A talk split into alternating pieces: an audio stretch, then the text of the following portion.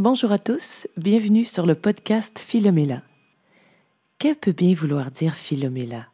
Eh bien, c'est un mot grec qu'on pourrait traduire par l'ami de la mélodie, ou par extension, l'amoureux du chant.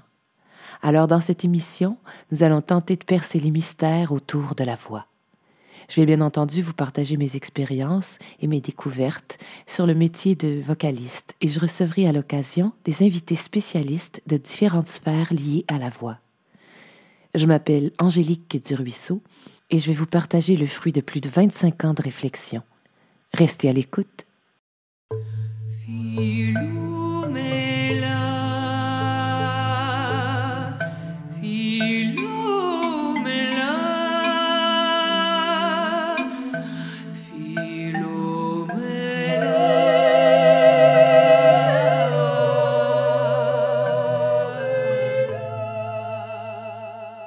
Bonjour, bienvenue dans mon podcast sur la voix. Tout d'abord, tu as peut-être remarqué que j'ai publié les épisodes 15, 16 et 17 avant celui-ci, qui est en fait le huitième. C'est que j'avais prévu d'avance l'ordre dans lequel je voulais les publier, mais disons que ça s'est pas passé comme je le croyais. De toute évidence, je voulais donner trop d'informations en même temps.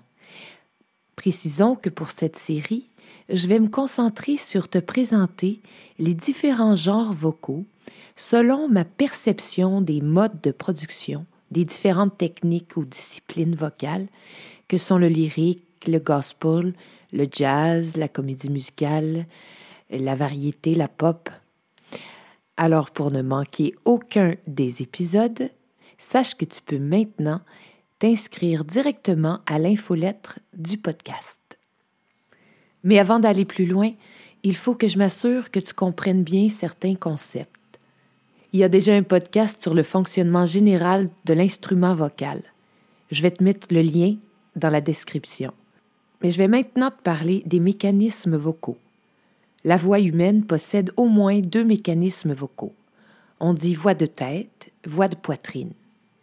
Moi, je leur préfère les termes de voix légère et voix lourde bien que les termes voix soutenue et voix appuyée seraient certainement plus pertinents.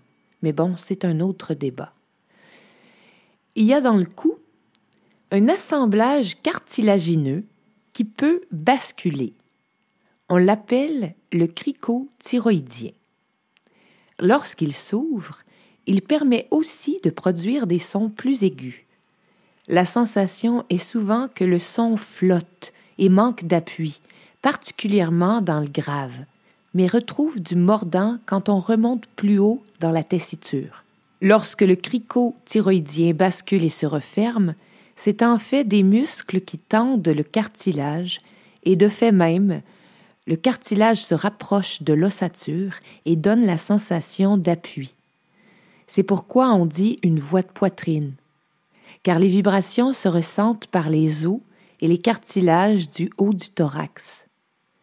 Le son nous semble plus riche et plus vibrant, plus facile à tenir.